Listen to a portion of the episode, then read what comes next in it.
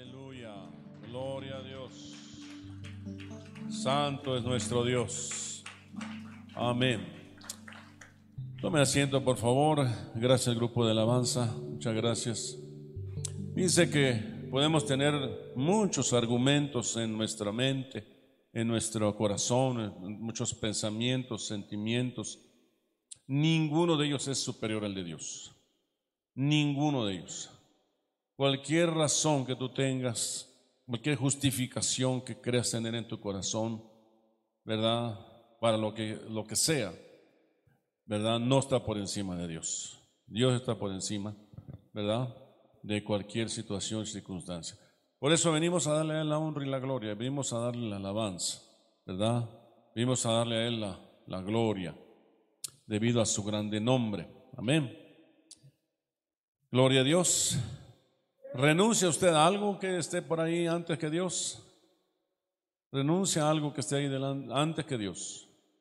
Ajá, a lo mejor algún, algún orgullo, alguna, algún pensamiento, algún sentimiento, alguna, eh, alguna cosa que tenga que ver con el hombre, ¿verdad? Renuncie usted a eso.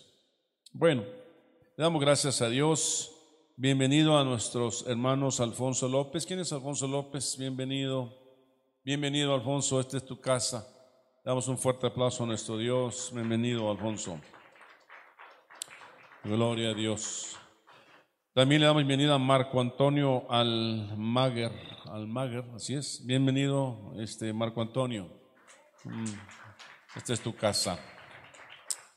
Y no sé si me haga falta presentar a alguien más, pero creo que no, ¿verdad?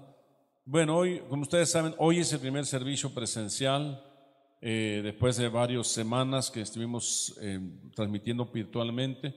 Entonces apenas está corriendo la voz, ¿verdad? Para que todos reactivemos y empecemos a venir. Y claro, con la sana distancia y con todos los protocolos que se están siguiendo todavía, ¿verdad? Le damos gracias a Dios. Eh, vamos a ver hoy un tema que le hemos llamado las siete mujeres que preparó Jesús las siete mujeres que preparó Jesús. Quiero decirle que eh, la mujer es tipo de la iglesia, entonces no piense que es un tema para mujeres. Es un tema para la iglesia, es un tema para la iglesia. Entonces, las siete mujeres que preparó Jesús habla de las siete iglesias que preparó Jesús. Siete números de perfección, como que son los siete ángulos ¿verdad? A través de los cuales Dios está mirando la iglesia, está mirando la verdad desde un ángulo y la mira desde otro y de allá para acá, ¿verdad? Y entonces está haciendo una, un análisis el Señor y nos va a enseñar algo eh, nuestro Dios. Y sobre todo nos vamos a dar cuenta que Dios es maravilloso. Dios es maravilloso, Dios es poderoso. ¿Verdad? ¿De qué manera Dios nos abordó? No lo sé. Yo no sé si me abordó con el ejemplo que vamos a poner ¿verdad? de una de ellas o con el ejemplo de otra de ellas, pero Él abordó nuestra vida de tal manera, ¿verdad?, que trajo a nuestra vida una, una solución. Él viene a traerle una solución a la iglesia. Él no viene a ser el parte del problema, sino parte de la solución que la iglesia necesita. Amén. Así que siéntase en confianza, venimos a recibir de Él, ¿verdad? Su instrucción, su reflexión eh, a nuestra vida. Alguna cosa eh, nos va a servir, algunas cosas ya las has entendido, las has comprendido, otras está Dios trabajando en ellas. Déjate, déjate ministrar por Él, déjate pastorear. Decía ahorita mi hija en su oración, ¿verdad, Melissa? Déjate pastorear. Pastorear es eh, que, nos, que nos guíe, hay cinco funciones pastorales. Una de ellas es la de fortalecer a la débil. Y una mañana hablamos un tema sobre la debilidad. Eh, sanar a la enferma es otra de las funciones pastorales de nuestro eh, archipoimen. La palabra archipoimen es príncipe de los pastores en griego, de nuestro pastor, que es Jesucristo.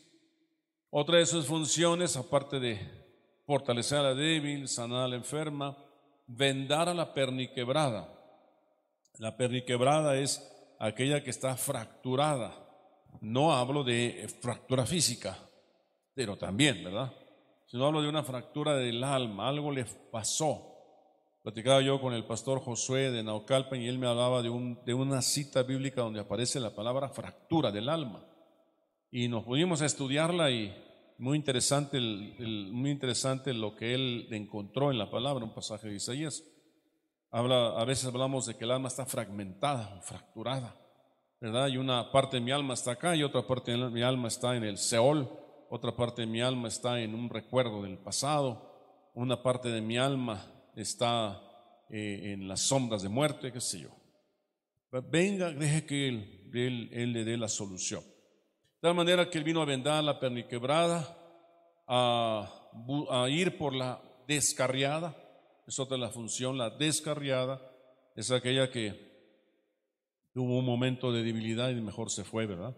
Se fue, dejó el, dejó el cristianismo, ¿verdad? Y, y tal vez eh, por alguna razón el Señor le permite regresar, es que Él es el que restaura la descarriada. Y también va por la perdida, ¿verdad? Por la que está perdida en las drogas, en el alcohol, qué sé yo. ¿Verdad? Entonces Dios conoce los pensamientos, conoce los corazones, pero Él tiene muchas maneras de, de atraernos a, nos, a Él, ¿verdad? Y esperemos que bajo la ministración pues del Espíritu Santo, Él no puede hablar a nuestra vida. No importa lo que yo diga, lo que importa es lo que Él dice a tu vida, a tu corazón, ¿verdad? Mi razón no está por encima de lo que Él dice en su palabra. Por eso es importante que dejemos que Él haga todo. Estaba yo allá en Felipe Carrillo Puerto y, y el, pastor Gabriel hizo una actividad, ¿verdad? Estuvimos ahí, el apóstol Joel y un servidor. Se hizo un, un culto el día martes a las 5 de la tarde y luego la reunión de oración a las 7 que se llama Kairos. Y el pastor batallando con poner una lona, ¿verdad? Porque está construyendo, pero todavía no tiene construido el techo completamente. Finalmente la lona no quedó y se soltó una lluvia de que hice. ¿Verdad? Y entonces decidió mejor poner la lona de otra manera, ¿verdad? Y traía otra y le, le instruyeron que la pusiera arriba del techo para que cuando lloviera no hiciera mucho escándalo esa lluvia, en fin. Entonces, cuando uno llega y uno dice, bueno, tú tienes todo bajo control, Señor. Uno puede decir lo que yo quiera. Yo puedo decir, yo hubiera puesto la lona así, yo hubiera puesto la lona asado. No importa lo que yo diga. Importa lo que tú vas a hacer. No importa lo que tú pienses. No importa lo que tú creas. Algunos aquí pudieran ver su opinión respecto a muchas cosas. Perdone, pero ni yo importo en la opinión que yo tenga respecto a lo que Dios quiera hacer. Él es el que importa. Él es el que lo va a hacer. Pero si tú te esfuerzas por poner tu opinión, hermano, te vas a dar de golpes, ¿verdad? De topes. Y, te, lo único que vas a hacer es que darle vueltas al asunto y no vas a llegar a ningún lado. Déjate en manos de Dios. El evento fue maravilloso, una gloria preciosa allá en aquel lugar, ¿verdad? Dios se glorificó, Él hizo lo que Él quiso. Y llovió ciertamente. Pero durante el evento no llovió, ¿verdad? Y, fue una cosa maravillosa lo que Dios hizo en aquel lugar y se cumplió el propósito por el cual eh, se había planeado ir para allá, ¿verdad? Entonces vamos a dejar que Dios nos hable en esta hora. El tema se llama Las siete mujeres que preparó Jesús, entendiendo mujer como la iglesia. El texto base es Apocalipsis 19, 7. Cuando dice LBLA significa la, la, Biblia de las Américas, es una versión que se llama así, las Américas, pero usted puede tener en sus manos la versión 60, ¿verdad? Regocijémonos y alegrémonos y démosle a Él la gloria, porque las bodas del Cordero han llegado y su esposa se ha preparado. Yo le pregunto a usted, ¿ya está preparado? Amén, gloria a Dios. Dice que el Señor me llevó a preparar eh, un tema, valga la redundancia, preparar un tema sobre prepararnos. Pero este, eh, sentí muy fuerte pues darles este tema que también habla de la preparación, ¿verdad? En la palabra preparación es una palabra eh, griega que está en el Nuevo Testamento que se escribe uh, se escribe getoimazo, se translitera getoimazo, y quiere decir preparar, preparativo, eh, proveer, hacer, Entonces la palabra preparar podría ser un sinónimo, es planear, podría ser planear. Tú te vas a casar, tú haces una planeación para tu boda o haces unos preparativos, ¿verdad? La palabra getoimazo, ¿verdad? Significa preparar y esa palabra aparece en este texto de Apocalipsis 19.7 cuando dice regocijémonos y alegrémonos y démosle a Él la gloria, ¿verdad? Porque las bodas del Cordero han llegado y su esposa se ha preparado. Al mismo tiempo que estamos dando este tema el día de hoy, allá afuera en las regiones de Ucrania, de Rusia, Estados Unidos y muchas naciones del, del orbe están muy preocupados por una posible guerra y algunos la tachan como una tercera guerra mundial, ¿verdad? Imagínense ustedes, ¿verdad? Que esta situación de guerra se esté dando, y lo voy a decir una cosa que se va a dar. No sé si esta, pero se va a dar. ¿Por qué? Porque está escrito, está escrito que va a venir una guerra, una guerra terrible, ¿verdad? Eh, si esa guerra se da, se habla de millones y millones de gentes que van a morir por las bombas nucleares, ojivas nucleares que va a haber en todo esto, ¿verdad? Entonces, ahora, eh, eh, ¿cuál es la reflexión al respecto? ¿Verdad? Es preparémonos porque el Señor Jesucristo viene. Prepárate, iglesia. Prepárate. Geto y mazo. Prepárate. Mientras allá afuera están planeando una guerra, hay rumores de guerras, hay eh, hambres, hay pestes. Decirle que hay, hay hambre allá en África. Varios millones de personas están sufriendo hambre en algunos países de África, ¿verdad? están habiendo guerras civiles en muchos países de África, ¿verdad? Así que la cosa está muy fuerte. Hay muchas señales de la venida de Señor Jesucristo. Esta palabra es usada aquí y está diciendo prepárate. Esta misma palabra aparece en algunas otras citas. Por ejemplo, dice Mateo 3:3, pues este es aquel de quien habló el profeta Isaías cuando dijo, voz del que clama en el desierto, preparad el camino del Señor, enderezad sus sendas. Solo que aquí lo que dice es preparar el camino.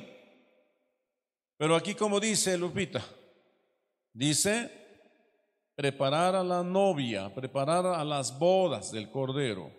Una cosa es preparar el camino, otra cosa es prepararnos para unas bodas, ¿verdad? Inminentes. Otra cosa sería prepararse para la guerra. Allá se están preparando para la guerra. Está siguiendo. Pero tú y yo no tenemos que preparar para la venida de Jesucristo, para las bodas. Hay otra cita, ¿verdad? Dice, dice otra cita, eh, Mateo 22, 4, volvió a enviar otros siervos diciendo, decida a los convidados, he aquí, he preparado mi comida, mis toros y animales, engordados han sido muertos y todo está dispuesto a venir a las bodas. Aquí hay, unas, hay un preparativo de una fiesta. Se están preparando la fiesta para unas bodas y decirles a mis convidados que vengan. ¿Verdad? Entonces hay diferentes cosas en las cuales tenemos que prepararnos porque el, eh, eh, el Señor está cerca. Pero en esta cita especial, ¿verdad? Dice que nos preparemos ¿verdad? Dice, porque las bodas del Cordero han llegado y su esposa se ha preparado. La esposa debe estar preparada. Amén. La cita, la cita que yo les, esa me lo puede quitar de aquí, es Juanita. Gloria a Dios. Bueno, entonces, vamos a ver, número uno. Número uno, María Magdalena. No se me distraiga. María Magdalena, Marcos 16, 9. Y después de haber resucitado muy temprano, el primer día de la semana, Jesús se apareció primero a María Magdalena, de la que habían echado fuera siete demonios. Vuelvo a repetir, yo no sé si yo fui como el caso de María Magdalena. Yo no sé si su caso fue así. Pero eh, esta mujer estaba endemoniada, tenía siete demonios. Siete demonios. Aquí ya está libre de esos demonios, pero dice que Jesús se apareció primero a María Magdalena, después de que resucitó, de la que se había echado fuera siete demonios. Amén.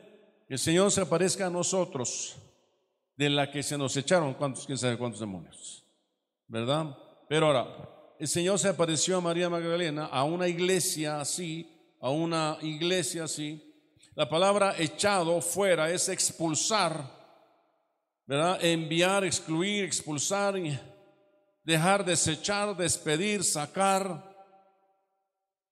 Daimonion es seres demoníacos, deidades, demonios, dioses que estaban metidos ahí. Hace rato en la enseñanza del devocional yo hablaba de una mujer encorvada que tenía 18 años enferma un espíritu de enfermedad. Dios echó fuera de nosotros esos espíritus de enfermedad, de todo tipo. A lo mejor había egocentrismo, egolatría, había espíritus de Adonis, había espíritus de griegos filosóficos, habría espíritus de, suicidio, de muerte, ¿verdad? Espíritus de grandeza, de superioridad, ¿verdad? De orgullo, de soberbia. Pero el Señor, el Señor nos visitó como visitó a María Magdalena y le echó fuera, le echó fuera esos espíritus. ¿Cómo prepara la iglesia haciéndola libre? ¿Cómo prepara Dios a la iglesia haciéndola libre de esos espíritus? libre. Cuando venimos al Señor, venimos afligidos. 1 Samuel 26, 24. Aquí como tu vida fue preciosa ante mis ojos, hoy así sea preciosa mi vida ante los ojos del Señor y que Él me libre de toda aflicción. Él nos libró de aflicciones. ¿Cómo prepara Dios la iglesia? Librándonos de aflicciones. ¿Cómo prepara Dios a la iglesia? Librándonos de aflicciones, ¿verdad? Resulta que a veces eso de librar es, es interesante porque Parece ser que en lugar de librarnos de problemas, metemos más problemas. En lugar de ser libres de una situación, nos metemos en más problemas. Amén. Venimos a Cristo, de pronto eh, decimos es que, que, me convertí a Jesucristo, las cosas como que eh, en cierta manera empeoraron en una cosa o en otra, ¿verdad? Pero en la medida que insistimos en buscar a Dios, Él nos libró de esas aflicciones, Él nos libró de esos problemas. Él hizo eso con María Magdalena. Libre de la enfermedad, dice, cuando Jesús la vio, la llamó y le dijo, mujer, has quedado libre de tu enfermedad. ¿Verdad? Hace rato hablaba yo de la palabra lambano.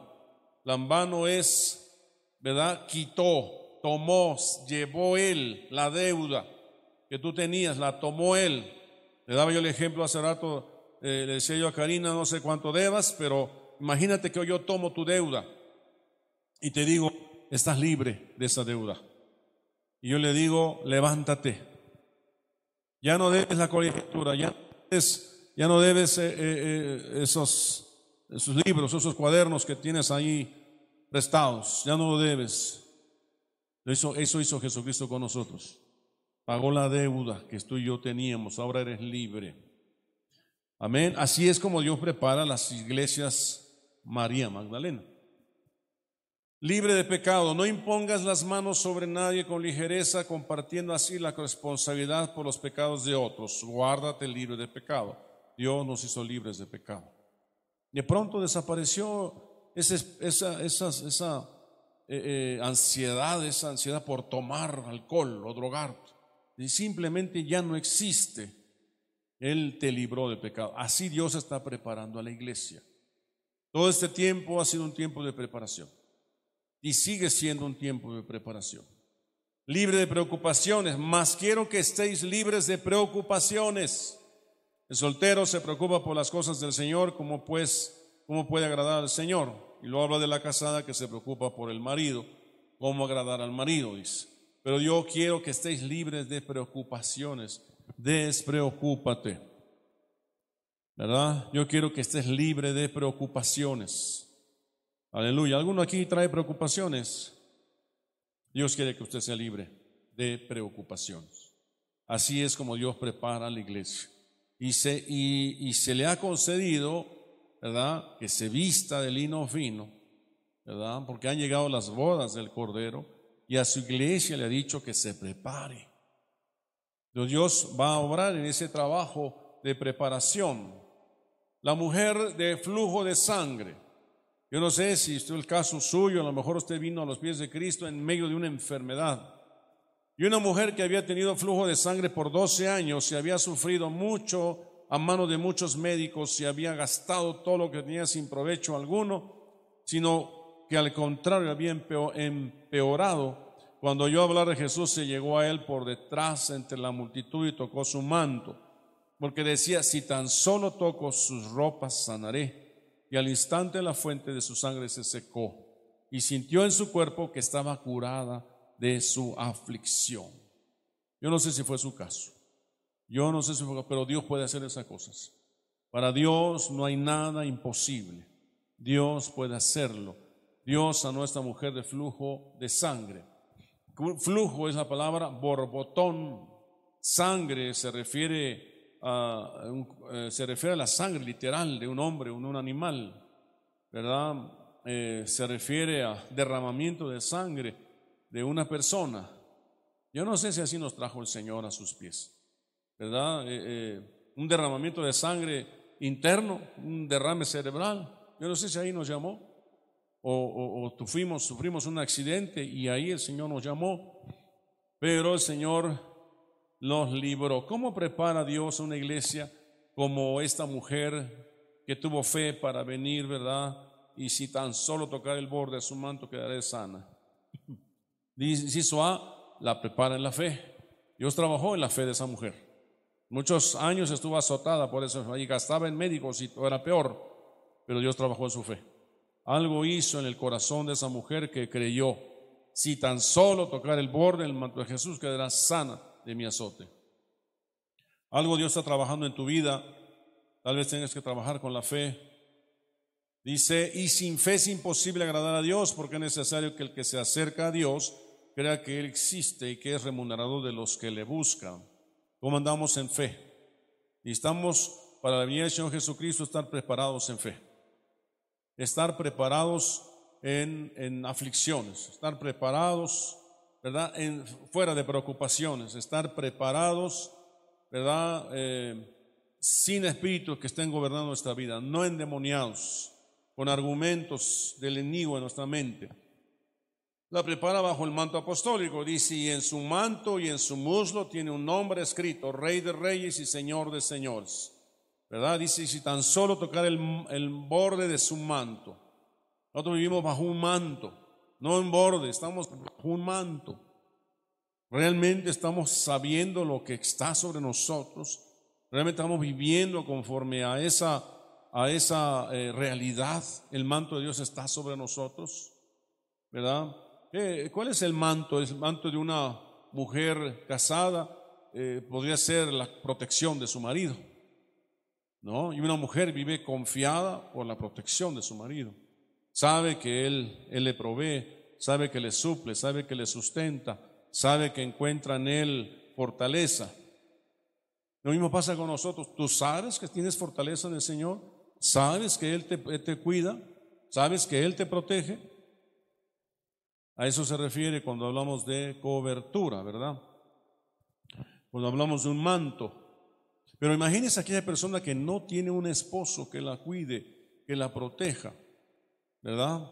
Lo puede sentirse, puede sentir la orfandad, puede sentir la, la, soledad, puede sentir la, eh, la tristeza.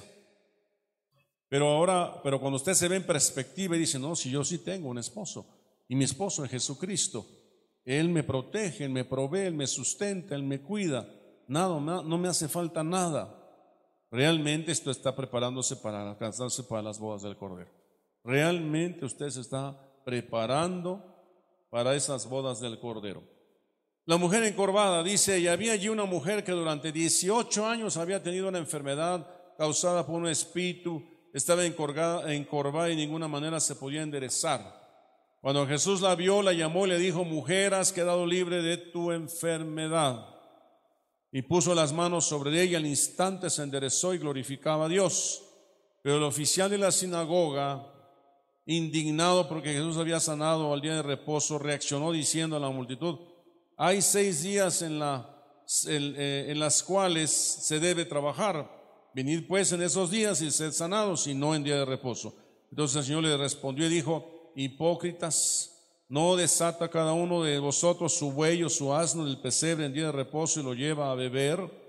Y esta que es hija de Abraham, a la que Satanás ha tenido atada durante 18 largos años, no debía ser libertada de esta ligadura en día de reposo. El Señor nos libertó de esas ligaduras, de esas ataduras, ¿verdad? En, día, en el día que quiso. Yo no sé si fue un día de reposo o fue un día de trabajo, pero el Señor nos libertó. ¿verdad?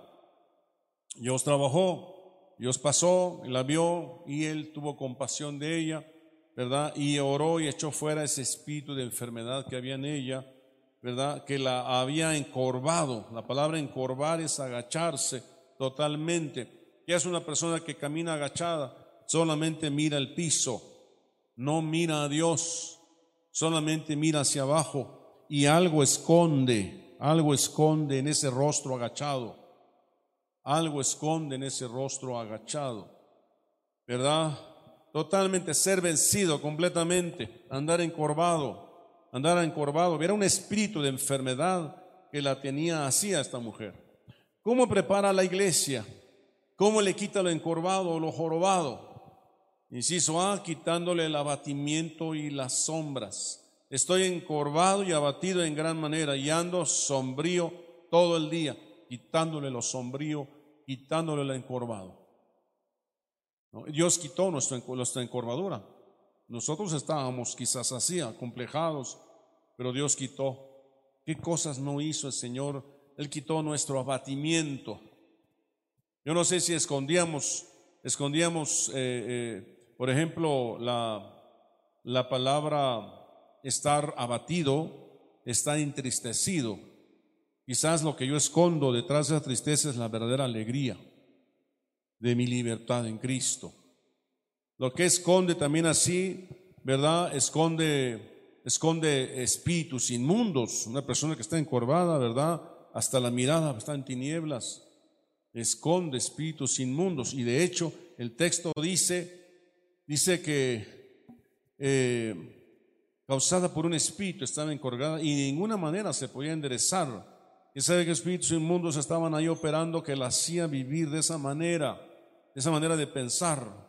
Entonces tinieblas había en esta mujer, había sombras, sombras de, de abatimiento, ¿verdad? ¿Qué más escondía esta mujer? Haciendo que ponga su vista en las cosas de arriba. Una mujer encorvada tiene que aprender a poner la mirada en las cosas de arriba y no en las de la tierra. Poner la mira en las cosas de arriba y no en las de la tierra. Deja de mirar tu circunstancia. Mira a Dios, mira lo que no se ve, lo cual es eterno. Él puede, Él está por encima de tu circunstancia. No mire la circunstancia. El maestro te puede haber dicho que vas a reprobar, el director te puede haber dicho te voy a expulsar el, el, el gerente te dijo, te voy a correr.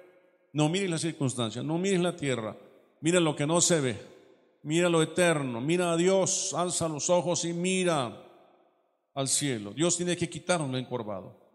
Dios está trabajando con una iglesia encorvada, la quiere enderezar, le quiere quitar su abatimiento. Amén. Le quiere quitar esos espíritus inmundos que esperan que todo el tiempo pase un año y usted sigue en las mismas, las mismas circunstancias. Parece que usted está en el desierto. Cuando una persona pasa un año y sigue en los mismos problemas, está nada más dando vueltas en el desierto, como el pasó al pueblo de Israel. No, quite ya eso, Y vamos adelante. La mujer del, del frasco de alabastro, dice, y poniéndose detrás de él a sus pies, llorando, comenzó a regar sus pies con lágrimas y los secaba con los cabellos de su cabeza, besaba sus pies y los ungía con el perfume. Imagínese una mujer así, agradecida, acercándose a los pies de Jesús, eh, llorando ahí a sus lágrimas, sus pies, secando sus pies con sus cabellos, besando sus pies, ¿verdad? Y dice, y volviéndose hacia la mujer, le dijo a Simón, ¿ves esta mujer? Yo entré a tu casa y no me diste agua para los pies, pero ella ha regado mis pies con sus lágrimas y los ha secado con sus cabellos. No me diste beso, pero ella, desde que entré, no ha cesado de besar mis pies. No ungiste mi cabeza con aceite, pero ella ungió mis pies con su perfume. Por lo cual te digo que tus pecados, que sus pecados, que son muchos, han sido perdonados porque amó mucho. Pero a quien poco se le perdona, poco ama. Y a ella le dijo, tus pecados han sido perdonados. Jesús hizo eso. ¿Qué hace Jesús con una iglesia así? Una iglesia así, Dios le dice, tus pecados te son perdonados. ¿Cómo prepara esa iglesia? enseñándole a pagar el precio con lágrimas. Dice, sirviendo al Señor con toda humildad y con lágrimas y con pruebas que vinieron sobre mí por causa de las intrigas de los judíos. Con lágrimas, aprendiendo a orar, aprendiendo a humillarse, aprendiendo a, orar, ¿verdad? humillarse, a alabar, a poner su carga en el Señor. Es lo que usted está aprendiendo todo este tiempo. Dios está preparando una iglesia gloriosa enseñándole a amar. Dice que besó Jesús, le dijo, amarás al Señor tu Dios con todo tu corazón, con toda tu alma y con toda tu mente, enseñándote a amar al Señor. Dice que le besaba los pies. Usted tiene que aprender esas cosas. Deje de resistirse, ¿verdad? A amar, a besar, a llorar, a humillarse. Dios está enseñándole en eso, así quiere el Señor. Y solo así vamos a ser libres de muchas cosas que nos agobian. A esta mujer le agobiaba sus pecados, pero Jesús le dijo, tus pecados te son perdonados. Ya no hallaba cómo decirle al Señor, perdóname. Alguien más puede haber dicho, esta mujer es una mujer eh, este, fácil, ¿verdad? Pero Jesús va más allá de eso. Él está mirando la condición de esa mujer que necesita a Cristo. Amén. Yo no sé si está viendo otra tu condición. Señor en tu corazón está viendo otra cosa. Él está viendo otra cosa enseñándole a tener perfume, porque dice que le adora y derrama perfume. ¿Qué es eso que sube del desierto como columna de humo con perfume de mirra, de incienso, con todos los polvos aromáticos del mercader? Dice que Dios nos quiere enseñar a llevar perfume, perfume de adoración. Dios quiere que usted sea una adoradora. Él se va a llevar una iglesia, una iglesia preparada, una hermosa, una hermosa iglesia una hermosa mujer que no vive atada a, a su timidez, ¿verdad? A sus inseguridades, a sus complejos, a su orgullo, a su soberbia, a su coraje, que viva gobernada por emociones del mundo. La mujer adúltera, los escribas y los fariseos trajeron a una mujer sorprendida en adulterio y poniéndome en medio le dijeron, maestro, esta mujer ha sido sorprendida en el acto mismo adulterio y en la ley Moisés nos ordena apedrear a esta clase de mujeres. ¿Tú pues qué dices? Decían esto probándole para tener de qué acusarle, pero Jesús se inclinó con el dedo escribiendo en la tierra, pero como insistían en preguntarle, Jesús se enderezó y les dijo, el que de vosotros esté sin pecado sea el primero en tirar una piedra.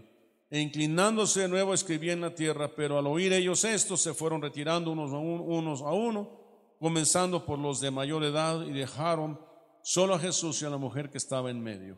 Enderezándose Jesús le dijo, mujer, ¿dónde están ellos? Ninguno te ha condenado. Ella respondió, ninguno, Señor. Entonces Jesús le dijo, yo tampoco te condeno. Vete desde ahora, no peques más. Dios restaura nuestra vida. Dios restaura a, una, a la mujer adúltera. Todo el mundo la señalaba. Pero Jesús va más allá de ese señalamiento. Jesús está viendo la enorme necesidad que esta mujer tiene de ser amada, de una verdaderamente amada, desinteresadamente, genuinamente. Adulterio, la palabra adulterio. ¿Cómo preparar a la iglesia que es adúltera? No condenándola. Por consiguiente, no hay ahora condenación para los que están en Cristo Jesús, los que no andan conforme a la carne, sino conforme al Espíritu, no condenándola. ¿Cuántas veces nos no estamos todo el tiempo condenando. Si el apóstol hiciera esto, no sé qué, pero si la pastora hiciera eso, no sé qué, todo el tiempo estamos señalando los errores de los demás. Así no se va a restaurar una iglesia. Necesitamos dejar, quitar el acusador y no condenar. No ir más allá de la necesidad, ir más allá de la circunstancia de una iglesia, de una persona, de una familia, de una persona. La mujer samaritana, una mujer de Samaria vino a sacar agua y Jesús le dijo, dame de beber, pues sus discípulos habían ido a la ciudad a comprar alimento. Entonces la mujer samaritana le dijo, ¿cómo es que tú siendo judío me pides de beber a mí que soy samaritana? Porque los judíos no tienen tratos con los samaritanos. Respondió Jesús y le dijo, si tú conocieras el don de Dios y quién es el que te dice, dame de beber, tú le pedirías, tú le habrías pedido a él y él te hubiera dado agua viva. Ella le dijo, Señor, no tienes con qué sacarla y el pozo es hondo. ¿De dónde pues tienes esa agua viva? ¿Acaso eres tú mayor que nuestro padre Jacob que nos dio el pozo del cual bebió él mismo y sus hijos y sus ganados? Aleluya. Dice como Jesús no la, no la juzgó, no le dijo, ¿qué haces aquí a las 12 del día sola? Al vienes por agua al pozo. No, sino le dijo, dame de beber. Amén. Es necesario que para que la iglesia sea preparada para las bodas del Cordero, necesitamos dejarnos pastorear por el Señor Jesucristo. Necesitamos dejar que Él haga la obra, esa obra extraña, ¿verdad? Esa obra gloriosa. La palabra Samaria significa guardián. ¿Cómo prepara la iglesia ministrándola? Porque cinco maridos has tenido y el que ahora tienes no es tu marido. Es haciéndola razonar, entrar en razón, ministrándola, como esta mujer eh, reaccionó y dijo, me parece que tú eres profeta. Acuerda de esa conversación. ¿Verdad? Y todavía le dijo, ¿dónde debemos adorar al Señor? ¿En este monte o en Jerusalén? Y él contestó, ni en este monte ni en Jerusalén. Y hay una porción donde dice, bueno, cuando venga el Mesías nos dirá todas las cosas, y yo soy el Mesías. Jesús se reveló de muchas maneras. Se reveló primero en tu problema, el problema de esa mujer, que era una mujer que tenía cinco maridos y con el que vivía no era su marido. Dos, se reveló en su amor, no la condenó. Se reveló en la obra que Cristo hizo por ella. Dijo, yo soy el Mesías y se reveló en esa oportunidad que le dio a esa mujer de recibirla. Ella dejó su cántaro, se fue a la ciudad, he visto uno que me ha dicho todo lo que soy, y todo un pueblo vino a buscar a Jesucristo. O sea, no necesitamos más condenación. Ya de por sí estamos cansados de condenación. El enemigo nos condena. ¿No? Tú mismo te condenas cuando cometes errores. Ya no necesitamos más culpa, necesitamos salvación solución, transformación, prepararnos para las bodas del Cordero. Necesitamos venir a Cristo y que Él sane nuestras heridas. La mujer sirofenicia, levantándose de allí, se fue a la región de Tiro y entrando en una casa no quería que nadie lo supiera, pero no pudo pasar inadvertido, sino que enseguida al oír hablar de él una mujer cuya hijita tenía un espíritu inmundo, pues se postró a sus pies. La mujer era gentil, xerofenicia de nacimiento, y le rogaba que echara fuera de su hija al demonio. Y le dijo, deja primero los hijos se sacien, pues no está bien tomar el pan de los hijos y echarlo a los perrillos. Pero ella respondió y dijo, es cierto, Señor, pero unos perrillos debajo de la mesa comen las migajas de los hijos. Y él le dijo, por esta respuesta, vete, el demonio ha salido de tu hija. Cuando ella volvió a su casa, halló que la niña estaba acostada en cama y que el demonio había salido. ¿De cuántas maneras el Señor no te ha preparado? ¿De cuántas maneras el Señor no te ha redimido, te ha salvado? Si te juzgaras a ti mismo, tú, tú mismo te condenarías. Porque dirías, no merezco. Pero el Señor está mirando, está mirando más allá de eso. Está mirando más allá, está viendo en su misericordia, en su gran amor, ¿verdad? ¿Verdad? Está mirando lo que Él hizo por nosotros en la cruz del Calvario y entonces extiende su misericordia y nos sana. Y nos sana. En estos días hemos sabido de personas que han tenido pues, esta enfermedad, ¿verdad? Que ha dado a tantos. Y cuando veo que la pasaron en el hospital, que la están pasando con oxígeno, que digo, Señor, tuviste misericordia de mí. A pesar de que esta enfermedad parece muy benigna, aún así hay gente que la está pasando en hospitales con oxígeno graves. Y Señor, tuviste de mí, misericordia de mí. Y no solo de mí, de la iglesia, de la congregación, de los pequeños, de nuestras familias. ¿No? Eh, eh, realmente Dios está preparándonos. Con esa clase de testimonio, de evidencias, de, testimonio del Señor en nosotros, de que Él ha obrado, lo que está haciendo es prepararnos para las bodas del Cordero. ¿Qué tiene que preparar? Que cambie tu manera de pensar, que cambie tu manera de mirar al Señor, que cambie tu manera de actuar, de conducirte, que cambie el corazón. Hay varias cosas que tienen que cambiar si es que nos queremos ir en el arrebato, si es que queremos ser parte de las bodas del Cordero. Hay varias cosas que tenemos que dejar que el Señor prepare en nosotros. ¿Cómo prepara la iglesia? Cambiarle la mentalidad del mundo. Porque ¿quién ha conocido la mente del Señor para que le instruya? Mas nosotros tenemos la mente de Cristo. Necesitas tener la mente de Cristo. Dejar esa forma de pensar, dejar esa forma de actuar, de conducirte, cambiar esa forma de corazón, ¿verdad? Esa, esa, perfeccionarnos en la fe, perfeccionarnos en, en el amor, prepararnos, este es tiempo de preparar. Mientras allá afuera hay guerra y hay anuncios de guerras, de cataclismos mundiales, terceras guerras mundiales, la iglesia tiene que preparar, a empezar a hacer maletas, porque el Señor viene y nos vamos. Dice sentarla a la mesa, dice, respondió Siba al rey, conforme a todo lo que mi señor el rey mande a su siervo, así hará tu siervo. Y Mefiboset comió la mesa de David como uno de los hijos del rey. Lo que necesitamos es reivindicar. Todo esto no es otra cosa más que reivindicación. Yo quiero reivindicar. Dios no viene a acusar. Jesús dijo, yo no vengo a condenar, yo vengo a salvar. El hombre se condena a sí mismo cuando no acepta, cuando no recibe. Por eso basta ya, ser parte de la solución. Prepárate iglesia para que realmente seas la esposa del Cordero. Necesitamos, necesitamos sumar, no restar, multiplicar, no dividir. ¿Verdad? Ante tanta situación difícil en el mundo, pandemia, ¿verdad? Escasez, violencia, corrupción, ya no necesito más condenación, por favor. Ya no necesito más señalamientos. Necesitamos ser parte de la solución. Necesitamos ayudar a Cristo a llevar este mensaje a otros. Tratarlas como hijos. De todo radiante está la hija del rey dentro de su palacio. Recamado de oro está su vestido. Tratemos a la iglesia como la hija, la hija del gran rey.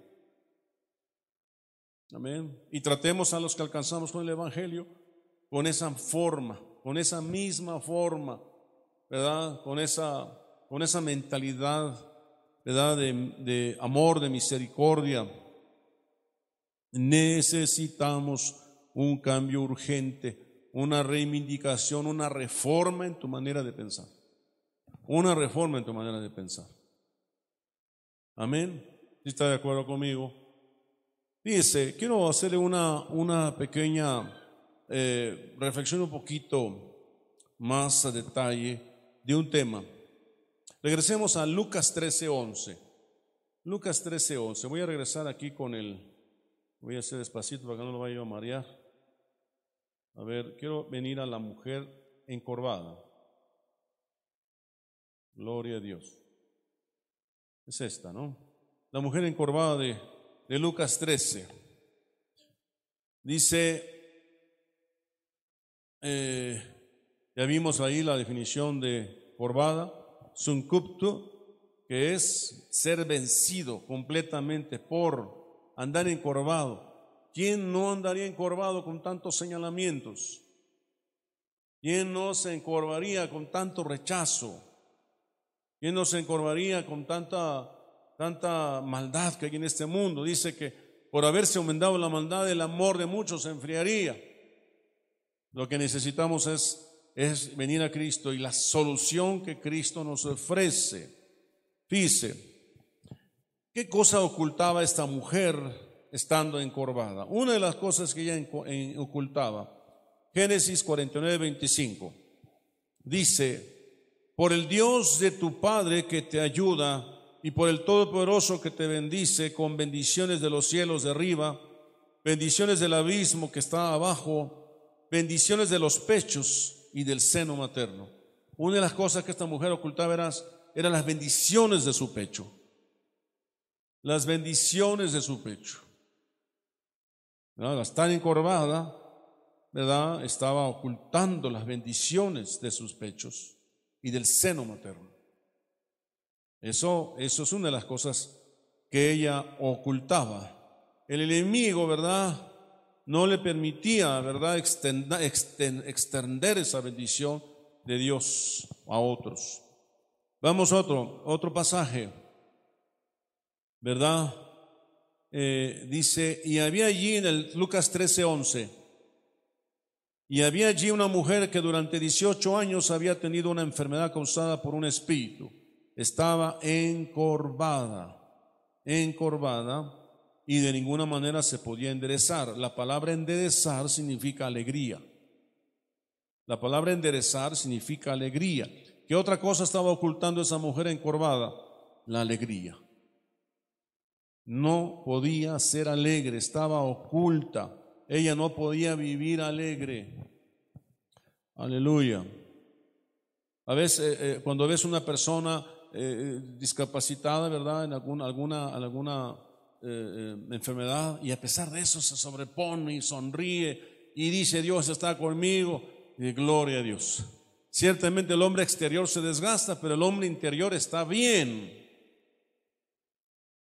¿No? Acuérdense que ustedes somos espíritus con una experiencia terrenal. Este cuerpo solamente es, un, es temporal. Realmente lo que Dios está infundado en este cuerpo es el espíritu. Dios creó espíritus con cuerpo y espíritus sin cuerpo. Los, espíritus sin cuerpo son los ángeles y los espíritus sin cuerpo somos nosotros. Y no tenemos una experiencia aquí en la tierra, venimos para algo. Fíjense otra, otra cita. Dice Apocalipsis 13, 18. Aquí hay sabiduría es 13:18. El que tiene entendimiento que calcule el número de la bestia, porque el número es el de un hombre y su número es 666. Entonces este número 18, porque 18 años estaba enferma, es la suma de, o, de alguna manera es la representación de ese 666. Realmente había un espíritu ahí como una marca del enemigo en su vida. ¿Verdad? Porque 18 es 666. Es una manera de presentarlo. Entonces ocultaba la marca del enemigo. ¿Qué otra cosa ocultaba? Salmo 44, 15. Dice, todo el día mi ignominia está delante de mí y la vergüenza de mi rostro me ha abrumado. ¿Qué otra cosa ocultaba? Su rostro. Porque dice, todo el día mi ignominia está delante de mí y la vergüenza de mi rostro me ha abrumado aleluya, la ignominia y ocultaba su rostro. Una persona que agacha la cabeza es porque está, ¿verdad?, ocultando su rostro. La ignominia, la vergüenza, estaba ahí ocultando.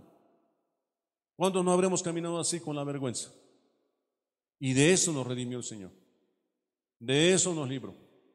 La vergüenza de nuestro pasado. Amén. Gloria a Dios. Pero el Señor Jesucristo fue golpeado en su rostro. Su rostro fue golpeado por ti por mí. Tú ya no necesitas llevar la ignominia. Tú ya no necesitas llevar la vergüenza.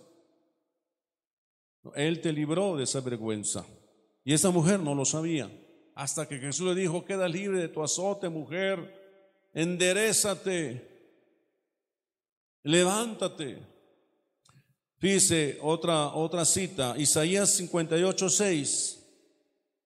Dice, ¿no es este el ayuno que yo escogí?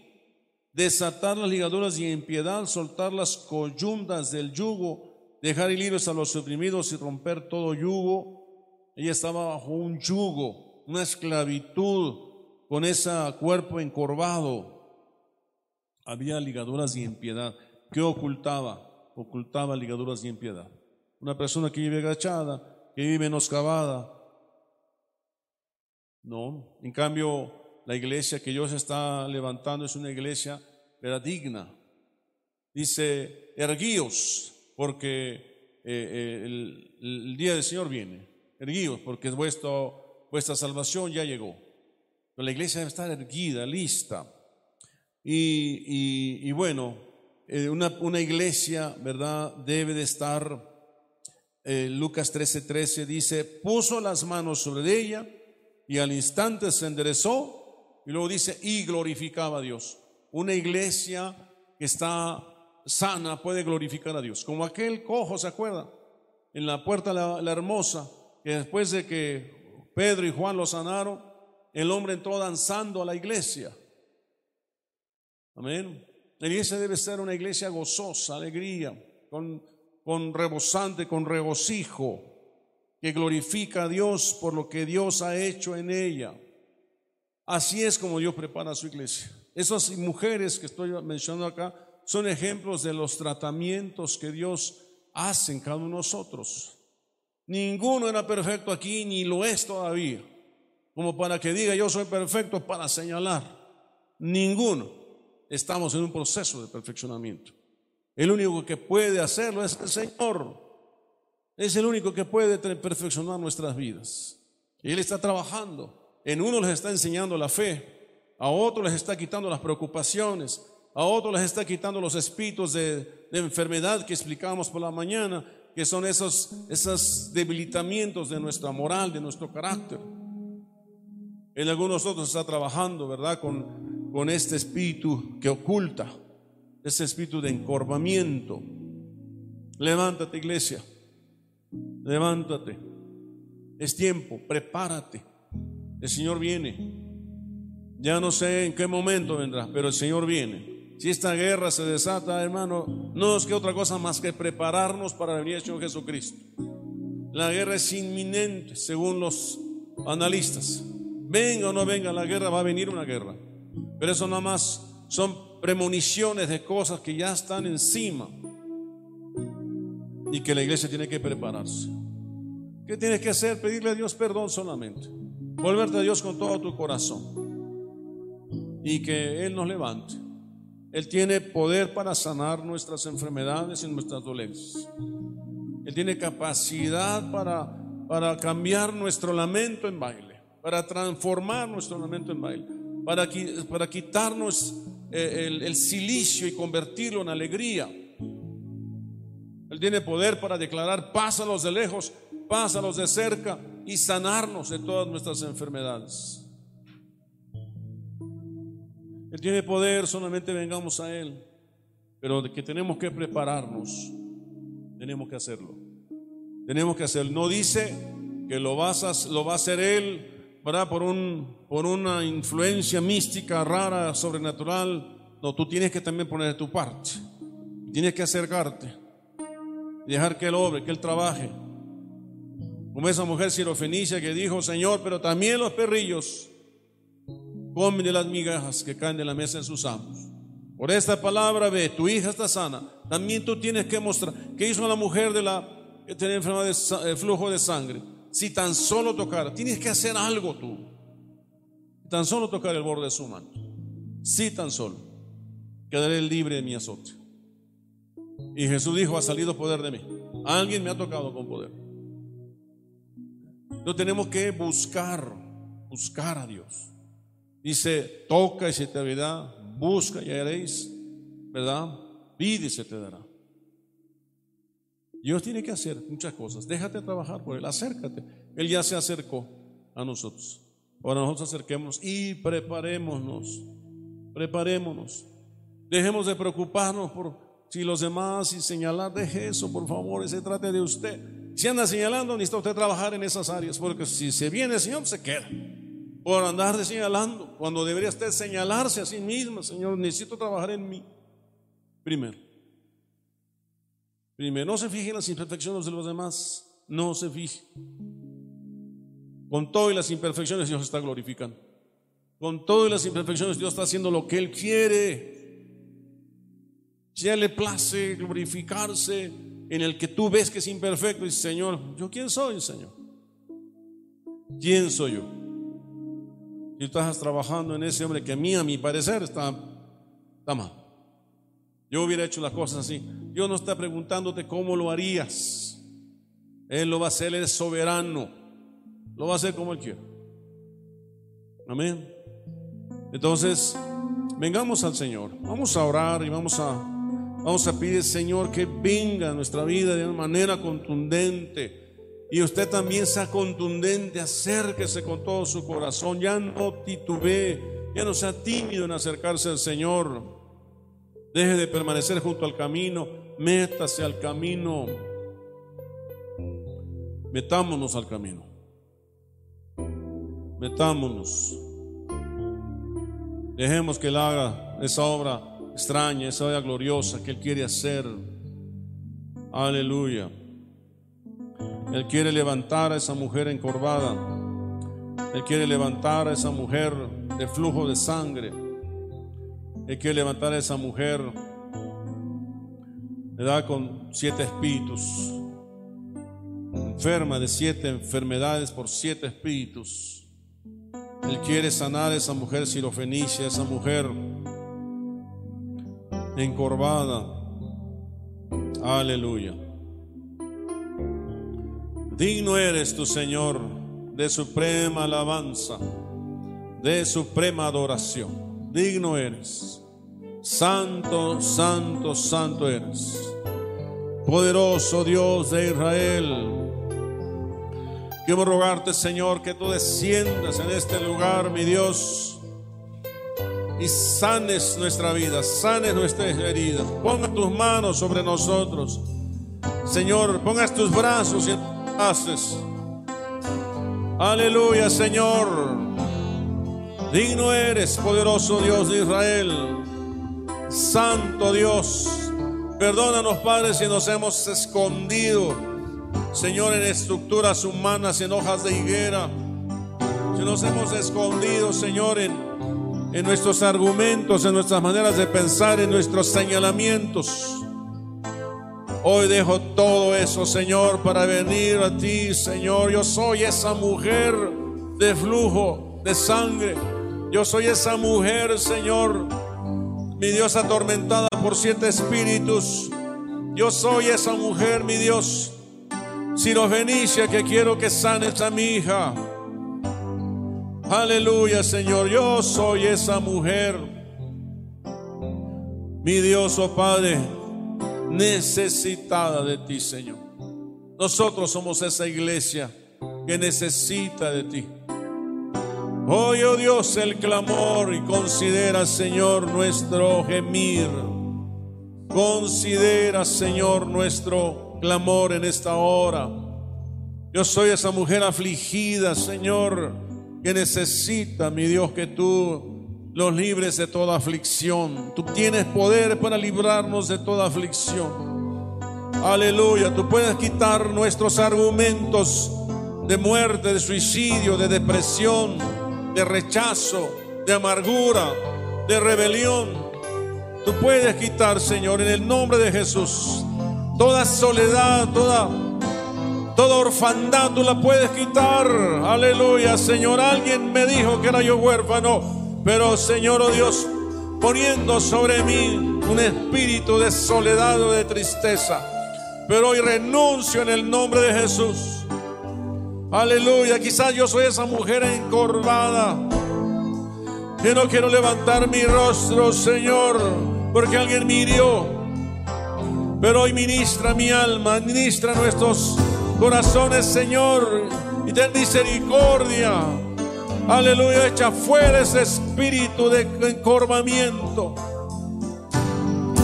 Aleluya, permítenos glorificarte en esta hora, Señor, en el nombre de Jesús. Hoy nos volvemos a ti con todo nuestro corazón, Padre.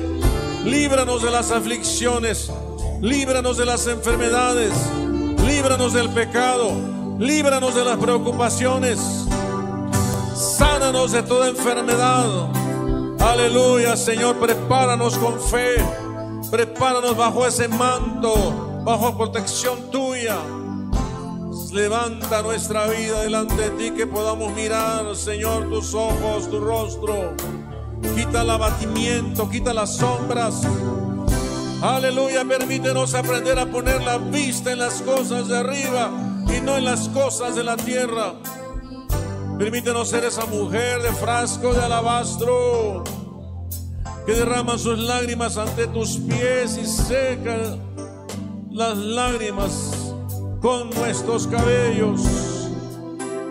Permítenos ser reivindicados el día de hoy como una iglesia, Señor, oh Dios, que te ama, Padre. Aleluya, enséñanos a amar. Enséñanos a tener perfume de adoración en el nombre de Jesús. Aleluya, renunciamos. Quizás somos esa mujer adúltera. Perdona nuestro adulterio. Padre, en el nombre de Jesús, no nos condenes, Señor. Denos la oportunidad, Señor, de reivindicarnos contigo. Tal vez somos esa mujer samaritana. Padre oh Dios, que tenemos cinco maridos y con el que ahora vivimos nuestro es nuestro marido. Padre, en el nombre de Jesús, ministranos. Abra nuestra vida, Señor.